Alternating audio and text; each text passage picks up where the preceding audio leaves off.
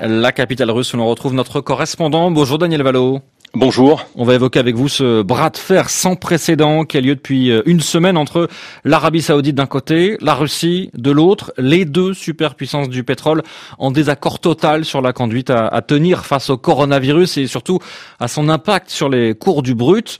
La conséquence, on l'a vu hein, ces derniers jours, Daniel, c'est un véritable effondrement du prix euh, du baril. Comment est-ce qu'on analyse en, Russie cette guerre des prix entre euh, avec, avec l'Arabie saoudite, Daniel?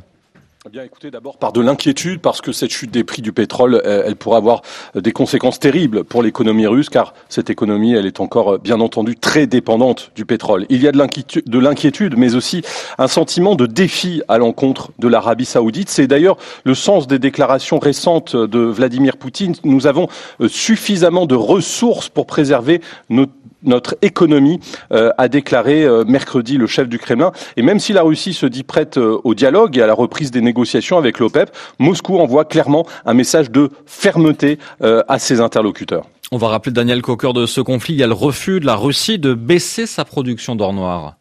Oui, rappelons qu'à l'origine, il y a un accord entre Moscou et Riyad pour limiter euh, la production afin de soutenir les cours. Cet accord existe depuis 2016 et il a permis aux deux pays de se rapprocher. Mais la semaine dernière, Moscou a refusé d'aller plus loin et de limiter encore davantage sa production de pétrole. Et cela, euh, malgré la nouvelle donne euh, liée à l'épidémie de, de coronavirus. Pourquoi cette réaction? Eh bien, parce que depuis un bon moment déjà, les producteurs de pétrole russes étaient opposés à cette politique. Ils estimaient en effet qu'ils perdaient des parts de marché au profit notamment des producteurs américains, en particulier des producteurs de pétrole de schiste. Tous ceux qui à Moscou réclament euh, l'abandon euh, de cette politique de modération de la production ont donc obtenu cette fois gain de cause et ont donc désormais le soutien de Vladimir Poutine.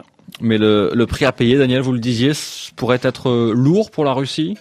Absolument, on le voit déjà avec la baisse du rouble et celle des indices boursiers à Moscou. C'est un jeu dangereux qui est joué euh, par Moscou, mais un pari calculé aux yeux de certains observateurs qui estiment euh, la Russie mieux armée pour se lancer dans ce genre d'aventure qu'il y a quelques années. Pour quelle raison? Eh bien parce que euh, Moscou s'est doté d'un trésor de guerre considérable, très prudent dans sa politique budgétaire.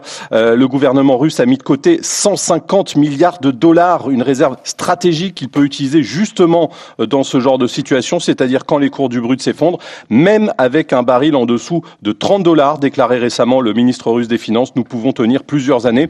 Alors de fait, d'un point de vue budgétaire, la Russie peut voir venir, mais une guerre des prix dans le secteur qui est tout de même le plus important pour son économie, cela pourrait peser lourdement sur la croissance et cela pourrait entraver les ambitions économiques de Vladimir Poutine. Merci Daniel Vallon, envoyé spécial permanent de RFI à Moscou.